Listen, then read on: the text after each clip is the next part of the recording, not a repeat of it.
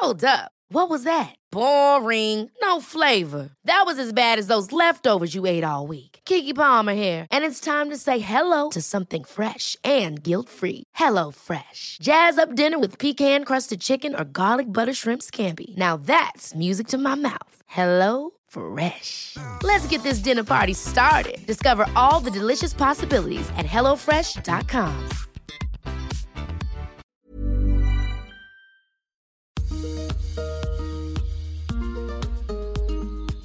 Vous écoutez un podcast de Tuto Conquérir le Monde et plus précisément une émission d'actualité. J'ai pas d'avis mais j'en veux un, épisode 6, rhétorique inappropriée.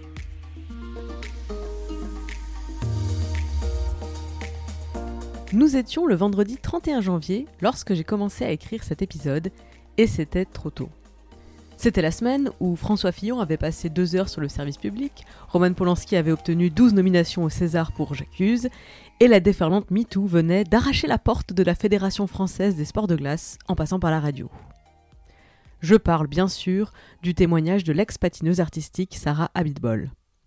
Jeudi 30 janvier, je me suis réveillée avec France Inter, avec l'entretien de Léa Salamé qui tendait le micro à Sarah Abitbol. Alors jusqu'à ce matin, peut-être que tu ignorais qui était Sarah Abitbol, peut-être que pour toi, Abitbol c'était l'homme le plus classe du monde, mais pour moi, Sarah c'était des après-midi entières lorsque j'étais petite à attendre son passage dans les compétitions. Car je suis, je le confesse, une énorme fan de patinage artistique. C'était ma première et ma plus grande passion quand j'étais enfant, et je garde un souvenir vif des somptueux programmes de Sarah Abitbol et Stéphane Bernadis. Et je crois que je vais garder ces souvenirs que j'ai de Sarah, parce que le souvenir de son témoignage au micro de France Inter est déjà tellement, tellement douloureux. Elle raconte avoir été violée par son entraîneur à 15 ans. Elle raconte avoir parlé, avoir sollicité le président de la fédération, le ministre des Sports, des années après. Rien n'a changé. Et puis, le monde a changé. Aujourd'hui, certaines voix portent. Ça, c'est nouveau. J'ai écouté l'émission de Flavie Flamand avec Sarah Bitbol, On est fait pour s'entendre, diffusée le 30 janvier. Flavie Flamand avait déjà attaqué le silence qui couvre les violences sexuelles faites aux enfants, lorsqu'elle-même était sortie de l'amnésie traumatique, qui lui avait fait oublier les viols qu'elle avait subis lorsqu'elle n'avait que 13 ans. La journaliste a sorti un livre, un film documentaire, elle s'est impliquée en politique pour faire repousser la prescription des crimes sexuels commis sur les enfants. Cette durée de prescription, c'est-à-dire le temps pendant lequel on peut poursuivre ces crimes, a finalement été repoussée de 20 à 30 ans après la majorité de l'enfant. Concrètement, si vous avez subi un viol avant vos 18 ans, vous avez en théorie jusqu'à vos 48 ans pour porter plainte, désormais. Mais à l'époque de ces travaux, lorsque Flavie a parlé, elle s'est vue reprocher son long silence. Pourquoi parler maintenant? Pourquoi pas avant? Des reproches, des suspicions, de l'ignorance aussi, beaucoup, autour des phénomènes de sidération et d'amnésie traumatique. Alors cette semaine, dans cette émission, Flavie Flamand, Sarah Abitbol et la co-autrice de son roman, la journaliste Emmanuelle Anison, ont pu faire le constat que les temps changent, trop doucement, mais assez sûrement. Sarah n'a pas eu à essuyer les mêmes critiques. Son témoignage n'a pas été remis en cause, et le si long silence qui aura été le sien, c'est le titre de son roman, ne lui est pas reproché. Il est désormais reproché à ceux qui avaient le pouvoir d'agir, qui avaient les informations et qui n'ont rien fait, ou qui ont laissé faire. Évidemment, de telles accusations ont le don de piquer au vif les dits responsables. Alors cette semaine, je vous propose de nous attarder sur la rhétorique des agresseurs et des complices, parce qu'ils semblent s'être tous passé le même script, et qu'il est intéressant de déraciner la partie du problème qui se niche dans nos dissonances cognitives. Et parce que pour l'instant, on s'est beaucoup intéressé à la parole des victimes. Quel mot emploie-t-elle? Ah mais attention, elle a changé sa version, c'est donc qu'elle ment. Pourquoi parle-t-elle Pourquoi maintenant Qu'est-ce qu'elle y gagne Qu'est-ce qu'elle cherche à obtenir Quelles sont ses motivations? Bref, le témoignage des victimes reste difficile à entendre. Alors, moins quand c'est une superstar de sa discipline qui prend la parole, de type Adèle Haenel dans le cinéma, Sarah Bitbol sur la glace, mais j'attends que Janine de la Conta puisse elle aussi dénoncer les violences sexuelles dont elle est ou a été victime, sans qu'on lui reproche de mal choisir son timing ou de nuire à la carrière de son agresseur, ou quand même, c'est un bon père de famille, tu ne vas pas lui faire ça. On reviendra sûrement sur les tactiques de décrédibilisation et de découragement des victimes, mais aujourd'hui, je voulais plutôt m'arrêter sur les techniques de déresponsabilisation et de déni des agresseurs et plus largement des complices. Je vais prendre pour cet exercice l'interview du président de la Fédération des sports de glace, Didier Gaillaguet, au micro d'Europe 1, l'émission du 5 février avec Nathalie Lévy. Didier Gaillaguet avait donné dans l'après-midi du 5 février une heure et demie de conférence de presse. Précision d'entrée. Bien évidemment, je n'accuse pas Didier Gaillaguet d'avoir commis des violences sexuelles, je ne l'accuse pas d'avoir couvert des violences sexuelles, ce n'est pas à moi d'instruire une telle enquête et certainement pas de prononcer un jugement. Ce que je m'apprête à faire, c'est uniquement de décortiquer son discours pour en extraire le script courant de la défense face à des accusations de crimes ou de complicité de violences sexuelles pour vous donner les moyens de repérer ce script autour de vous lorsqu'il est utilisé par d'autres. Alors c'est parti. Au cours de sa conférence de presse, Didier Gaillaguet a reconnu, je cite, des erreurs, mais pas des fautes. Excellent, c'est le premier point classique de la défense. Je ne suis pas parfait. Oui, j'ai fait des erreurs, mais pas de faute, c'est-à-dire je ne suis pas coupable. Eh bien, ça n'est pas à nous d'en juger, très clairement, la présomption d'innocence s'applique à tout le monde, donc lorsque l'on dénonce des violences sexuelles, ça n'est pas dans le but d'instruire soi-même le procès, c'est plutôt dans le but de dénoncer des agissements, des faits, et de réussir à provoquer une réaction des institutions compétentes. Commencer par affirmer en préambule je ne suis pas coupable, c'est hors sujet. Peut-être, j'en sais rien personnellement, et ça n'est pas à moi de trancher. Ce que je viens chercher dans le discours des accusés, c'est une admission de responsabilité. Elle est en règle générale la grande absente du script. J'ai fait une erreur, dans le sens de personne n'est parfait, tout le monde se trompe, mais je n'ai pas commis de faute, je ne suis pas coupable. Et incidemment, je ne prends aucune responsabilité. Je vais citer maintenant un extrait du droit de réponse du réalisateur Christophe Ruggia, accusé d'attouchement sexuel par Adèle Haenel. Je cite Je n'ai jamais eu à son égard, je le redis, les gestes physiques et le comportement de harcèlement sexuel dont elle m'accuse, mais j'ai commis l'erreur de jouer les pygmalions avec les malentendus et les entraves qu'une telle posture suscite. Fin de citation. Vous voyez le fil conducteur? Je n'ai pas fait ça, je n'ai pas fauté, mais j'ai commis l'erreur. Deuxième point de la rhétorique de la défense, si j'ai mal agi, c'était à mon corps défendant. Je voulais bien faire. Ça transparaît d'ailleurs de la citation précédente, l'erreur commise par Rudia serait d'avoir joué les pygmalions. Un peu plus haut dans la lettre, il disait avoir voulu réparer l'injustice faite à Adèle Haenel, car tout le monde n'avait Dieu que pour le jeune acteur et pas pour elle.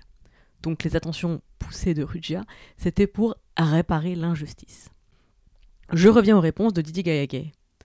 La première question de la journaliste, c'est bien entendu si vous n'êtes pas responsable, alors qui est responsable? Et dans sa réponse, le président de la Fédération des sports de glace mêle tout un tas de pistes. Je vais les résumer en vrac, mais en vérité son propre exposé manque de cohérence. Alors que dit-il? Plusieurs choses.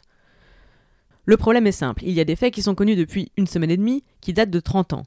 La fédération ne peut pas être comptable de fautes majeures, scandaleuses même 30 ans après. C'est trop compliqué. En parlant des patineuses, je les ai entraînées, dirigées, je les aime bien. Je suis très triste, atterrée de ce que j'ai appris. Je considère que je n'ai pas commis de faute. Que l'on me dise là où nous avons péché, je prendrai les décisions. La journaliste lui demande comment votre position est-elle tenable, puisque Didier Gaillaguet refuse toujours au moment où j'enregistre de démissionner de ses fonctions. Il répond Je suis un homme honnête, un homme clean. Lire dans la presse que je serai sur un podium de violeurs, ça me rend malade. Ni moi, ni la fédération, ni ceux qui nous entourent, ni les familles ne méritent ce traitement. Je n'accepte pas la manière dont ma fédération, tous ses membres sont salis. Je ne l'accepte pas parce qu'ils ne le méritent pas. À propos des faits de viol et d'agression sexuelle, il dit il va falloir le prouver, puisque les faits remontent à plus de 30 ans.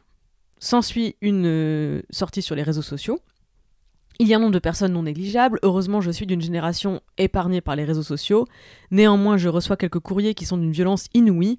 Moi, je sais ce que j'ai fait pour cette fédération. Tout ce travail, c'est moi qui l'ai fait. J'ai redressé la partie sportive, nos athlètes font des médailles, etc. Il poursuit en énumérant ce qu'il a euh, accompli à la tête de la fédération en essayant, de convaincre la journaliste. Nous travaillons, madame, et tout cela est bafoué par certains. Je suis déçu de voir des garçons comme Gwendal Pezra tomber dans ce genre de choses. Ce n'est pas digne de lui, et d'ailleurs, il devrait se rappeler ce que nous avons fait ensemble pour arriver à sa réussite. Et nous avons une grille de bingo complète. Puisqu'on a dans l'ordre. Je suis un homme honnête. Personne ne mérite d'être accusé sur la place publique, je ne mérite pas ça, mes proches ne méritent pas ça. Ces patineuses, je les aime. Les faits sont très graves, mais ils se sont déroulés il y a très longtemps. Il va falloir le prouver. Les réseaux sociaux sont violents. Je travaille, j'ai beaucoup travaillé, j'ai agi. Et je garde sous le coude pour la commenter à part la sortie sur Gwendal Pezra. Il y a déjà beaucoup de matière sur les points précédents. En fait, on assiste à un conflit de valeurs. D'un côté, je suis honnête, j'aime ces personnes. Je fais l'objet d'une telle violence, d'un tel déchaînement, alors que je ne suis coupable de rien, si ce n'est d'avoir commis une erreur qui partait d'un bon sentiment, de l'amour, de l'empathie, de la justice, de valeurs nobles. Et en face, on contrebalance. Les faits sont graves, inexcusables. Mais c'était il y a longtemps, et il n'y a pas de preuves, et c'est pas ma faute, moi j'ai travaillé, j'ai agi, j'ai contribué. Le point commun des rhétoriques de défense, c'est l'absence de la question de la responsabilité. Pourtant, du côté des victimes, elle n'est pas évitée. Emma Oscar m'en parlait dans l'entretien que nous avons réalisé ensemble pour le podcast Les Impertinentes. Elle me disait qu'il est difficile de se revendiquer victime lorsqu'on se sent coupable, qu'on se demande si c'est de notre faute, ce qu'on a fait de mal, en quoi on aurait pu agir différemment, qu'est-ce qu'on a fait pour mériter d'être traité comme ça. Alors si je m'attaque à ce sujet, ce n'est pas pour rejoindre la meute qui appelle aux exécutions publiques, c'est plutôt pour nous placer collectivement face à nos responsabilités. J'ai du mal à avoir la moindre empathie pour un président de la Fédération des sports de glace lorsque je l'entends se défendre par l'attaque contre la ministre des Sports qui avait suspendu l'entraîneur en question, qui attaque des patineurs qui ont pris la parole, qui ont agi dans le cadre de la fédération pour provoquer un changement de gouvernance. Il n'y a rien qui va dans le tacle de Gaillaguet à Gwendal Pesra. Il se dit déçu de ce garçon, alors Gwendal Pesra a plus de 40 ans et Didier Gaillaguet n'est pas son père, donc la déception qui renvoie au registre émotionnel et ce garçon qui relève d'un procédé d'infantilisation, c'est complètement déplacé. La suite de la phrase déplore que Gwendal Pesra tombe dans ce genre de choses, à savoir dénoncer l'omerta qui grève le sujet des violences sexuelles. Nommons-les ces choses, surtout si c'est pour accuser ceux qui en parlent de manquer de dignité. Et c'est la dernière articulation de cette rhétorique complètement inappropriée le registre de la morale et de la dignité. Comme si dénoncer des violences sexuelles, a fortiori commises sur des mineurs par des figures d'autorité, c'était manquer de dignité. Alors que ce sont ces actes qui sont ignobles, et c'est l'omerta qui les couvre qui est profondément indigne. C'est précisément la réponse que fait Marlène Schiappa, la ministre des Droits des Femmes, au micro d'Europe 1 lorsqu'on lui pose la question. Je la cite On ne doit plus tolérer en France des violences sexuelles, de la pédocriminalité, et dès lors qu'on est informé de cela, on doit prendre ses responsabilités. Elle continue.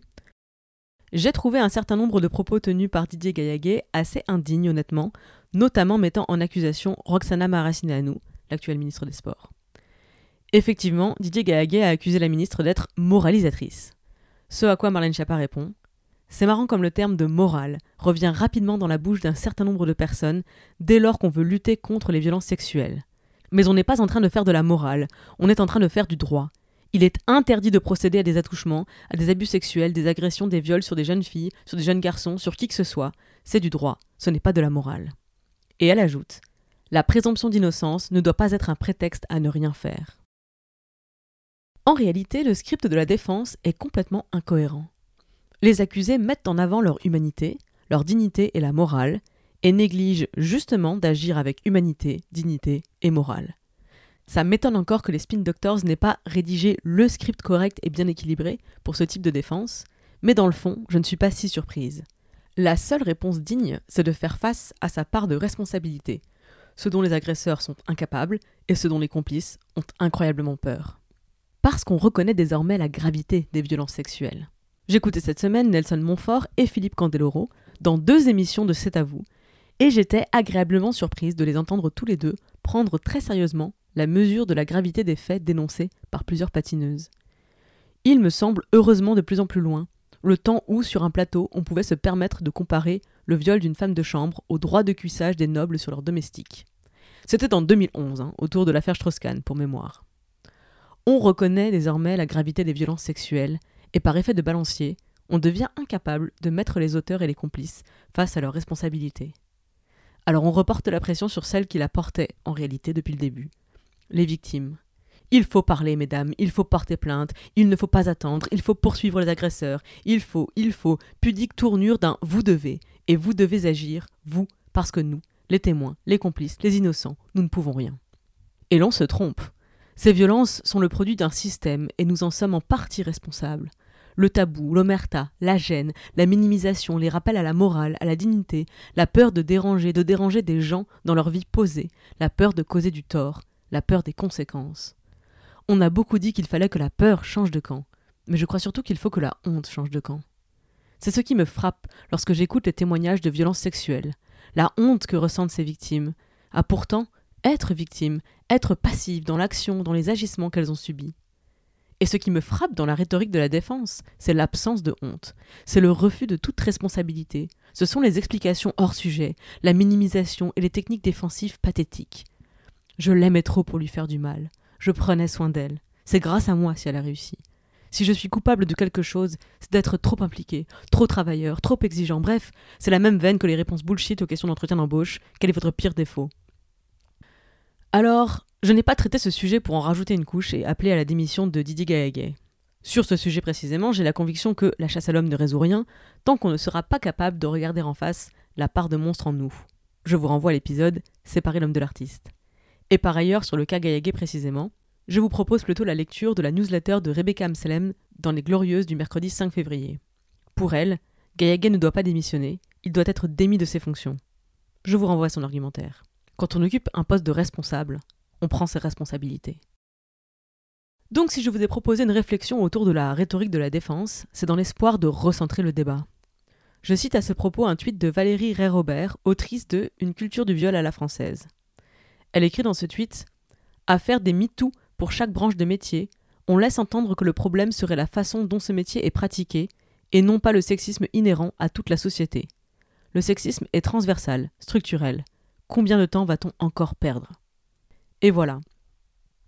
Ces justifications, ces explications insuffisantes, tout cela est hors sujet, c'est une perte de temps, un temps pendant lequel le tabou, l'omerta et les violences qu'elle couvre perdurent. Pourtant, il est possible d'avoir une réaction responsable, constructive, pertinente face à des témoignages comme ceux de Sarah Bitbol, Anine Roland et les autres. C'est par exemple la tribune publiée dans Le Parisien mardi 4 février, co-signée par les membres de la commission des athlètes de haut niveau du Comité national olympique et sportif français. Le texte commence par une expression de colère face au constat de la réalité des violences sexuelles, puis passe à l'expression d'un soutien ferme, sans aucune ambiguïté, aux victimes de ces violences. Ensuite, Plutôt que de tirer sur le messager en dénonçant une campagne de dénigrement, les signataires de la tribune saluent le travail des journalistes et les remercient pour ce travail.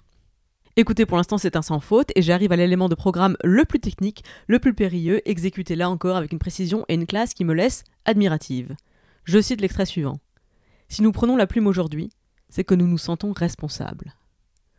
Waouh Comprenez, ces athlètes prennent la parole parce qu'ils se sentent responsables et non pas pour se dédouaner de toute responsabilité. Alors ils se sentent responsables parce que les athlètes de haut niveau sont les figures de proue des clubs de sport, ils inspirent les plus jeunes à se lancer, à s'investir, leur donnent l'espoir et la force de rêver. Si j'ai bassiné mes parents pour faire du patinage artistique quand j'étais petite, c'était pas en vertu de ma passion pour avoir froid et risquer de me péter les os. C'était parce que je passais mes dimanches d'hiver à vibrer devant les programmes de Sarah Bitbol, Stéphane Bernadis, Marina Anissina et Gwendal Pezra, de Surya Bonali, de Brian Joubert, de tous les autres. Alors ils se sentent responsables d'inspirer un esprit de sacrifice, et celui qui est depuis des décennies président de la fédération, celui qui a repris Gilles Bayer, le violeur de Sarah Bitbol, au bureau exécutif de la fédération, cet homme-là n'aurait aucune part de responsabilité? Hmm. Je reprends le texte des athlètes. Nous nous sentons aussi responsables, car il nous est tous arrivé d'avoir des doutes, des suspicions, des bribes d'informations. Le flagrant délit est rare et il n'est pas simple de savoir comment réagir face à une intuition ou une rumeur. Que peut-on dire? Et à qui? Trop souvent, parler, c'est risquer son avenir. Alors on rentre dans un système où même si l'on entend, on voit, on subit, on a pris l'habitude de se taire. Nous ne pouvons plus nous taire. Il est temps d'agir collectivement et de prendre conscience que briser le silence, c'est aussi servir le sport. Fin de citation mais pas de cette tribune, qui continue par le refus de participer à l'Omerta, le refus de faire passer la réputation d'une institution ou de ses membres avant la sécurité et l'intégrité physique de ses athlètes. Les signataires listent toute une série de propositions concrètes. Évidemment, je vous mets le lien dans les notes du podcast, je voulais simplement souligner le sens de leur démarche. Cette prise de responsabilité, c'est la clé de la sortie des violences systémiques. Je ne sais pas exactement de quoi Didier Gaëguet serait coupable, je ne suis ni témoin ni partie à ces histoires. En revanche, je mesure en partie la responsabilité qui est la sienne, qui devrait être la sienne dans cette histoire. Alors qu'il démissionne ou qu'il soit démissionné, ça n'a pas grande importance. Il est juste un homme, il n'est pas le problème, mais il en fait partie. Comme toutes celles et ceux qui refusent d'assumer leur part de responsabilité, font partie du problème et pas de la solution. Je terminerai cet épisode par une recommandation culturelle. je vous invite à regarder la série The Morning Show diffusée sur Apple TV. Elle est portée par un trio d'acteurs et d'actrices exceptionnels. Steve Carell, dans le rôle du présentateur de la première matinale d'info, brusquement limogé pour sexual misconduct, qu'on pourrait traduire par comportement sexuel inapproprié. On ne sait pas exactement de quoi il est coupable. Jennifer Aniston, dans le rôle de sa co-présentatrice, lâchée du jour au lendemain en solo, tiraillée entre la nécessité de défendre son poste, son innocence, sans se compromettre. Et enfin, Reese Witherspoon, la nouvelle co-présentatrice, sorte d'incarnation du mouvement MeToo, un besoin de justice mêlé à une nécessité d'apaisement, d'intégration, de reconstruction sur des bases saines, sur des bases enfin saines. Pourquoi regarder cette série, outre le fait qu'elle est brillamment écrite et encore plus brillamment interprétée? Eh bien parce que le personnage de Mitch Kessler, incarné par Steve Carell, est à ce jour la meilleure écriture du problème entre guillemets des violences sexistes et sexuelles. Et tout ce que je raconte ici sur la rhétorique de la défense, le déni, le refus de faire face à ses responsabilités, tout ceci est présent et brillamment raconté dans la série. J'ai déjà dû le dire une fois, mais le Tumblr Je connais un violeur avait bouleversé ma vision des agresseurs. J'avais alors pris conscience que oui, si tant de femmes sont victimes de violences sexuelles, si je connais tant de femmes victimes, c'est forcément que je connais aussi des agresseurs. C'est forcément des mecs bien, parce que je ne connais que des mecs bien. et la série n'évite pas cette difficulté, celle de réconcilier notre aveuglement, notre silence, le déni et nos responsabilités. Un si long silence, c'est le titre du roman de Sarah Abitbol, coécrit avec la journaliste Emmanuelle Anison. Des relations inappropriées, c'est ce que concède l'ex-entraîneur Gilles Beyer. Sarah aura mis des années à pouvoir qualifier ces relations inappropriées pour ce qu'elles étaient du viol. Alors, un peu à l'exemple des propos de Gilles Beyer, la réponse de notre société face aux violences sexistes et sexuelles reste cruellement inappropriée.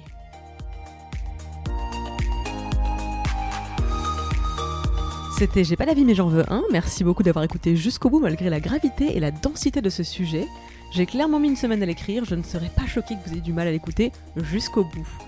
J'en profite pour remercier toutes les femmes qui ont pris la parole sur le sujet, Sarah Bitbol évidemment, dont le témoignage m'a bouleversé, mais toutes les autres qui sont sorties du silence. Vos témoignages sont tellement précieux. Merci du fond du cœur. Je vous invite pour approfondir à aller lire ou regarder les publications suivantes. Donc bien sûr l'entretien entre Léa Salamé et Sarah Bitbol sur France Inter. Également l'émission de Flavie Flamand avec Emmanuel Anison et Sarah Bitbol sur RTL. Mais aussi l'interview de Gwendel Pezra sur BFM Lyon. Et l'émission C'est à vous avec Nathalie Péchala. À lire, je vous recommande absolument la newsletter de Titu Lecoq parue vendredi 31 janvier. Pour une Sarah Bitbol, combien de femmes silencieuses J'ai pleuré en la lisant. C'est un peu ce qui m'a fait comprendre que j'étais pas prête à écrire ça la semaine dernière mais également la newsletter de Rebecca Amselem dans Les Glorieuses du mercredi 5 février, sur le cas Gaillaguet plus précisément. Et bien sûr, pour terminer, l'enquête réalisée et publiée par l'Obs, sans oublier la tribune des athlètes français et françaises. Il est temps de donner de la voix. Merci pour votre écoute. J'ai pas d'avis mais j'en veux un est une émission commentaire critique de l'actualité entièrement réalisée par moi-même. Je suis Clémence Bodoc, rédactrice en chef des podcasts Tuto Conquérir le Monde. Ça vous a plu Vous pouvez m'apporter une aide précieuse en partageant cette émission, en allant mettre 5 étoiles sur iTunes et un commentaire sympathique. Vous pouvez également, si vous gagnez plus que le SMIC, me soutenir financièrement via Patreon. C'est www.patreon.com slash clembodoc. Toutes les émissions sont à retrouver sur trois flux de podcasts qui sont Tuto Conquérir le Monde, Activiste et Les Impertinentes. Vous pouvez interagir avec moi en m'écrivant à l'adresse tutoconquérirlemonde@gmail.com, sur Instagram @conquérir.le.monde ou sur mon compte Et si vous voulez ne rien rater de mes projets, vous pouvez vous inscrire à ma newsletter via le lien bit.ly slash. Toutes les adresses que je viens de citer sont bien sûr dans les notes du podcast. Je me finance exclusivement grâce à la publicité et à vos dons. Merci beaucoup pour votre écoute, merci pour les partages, merci pour les messages et à très vite.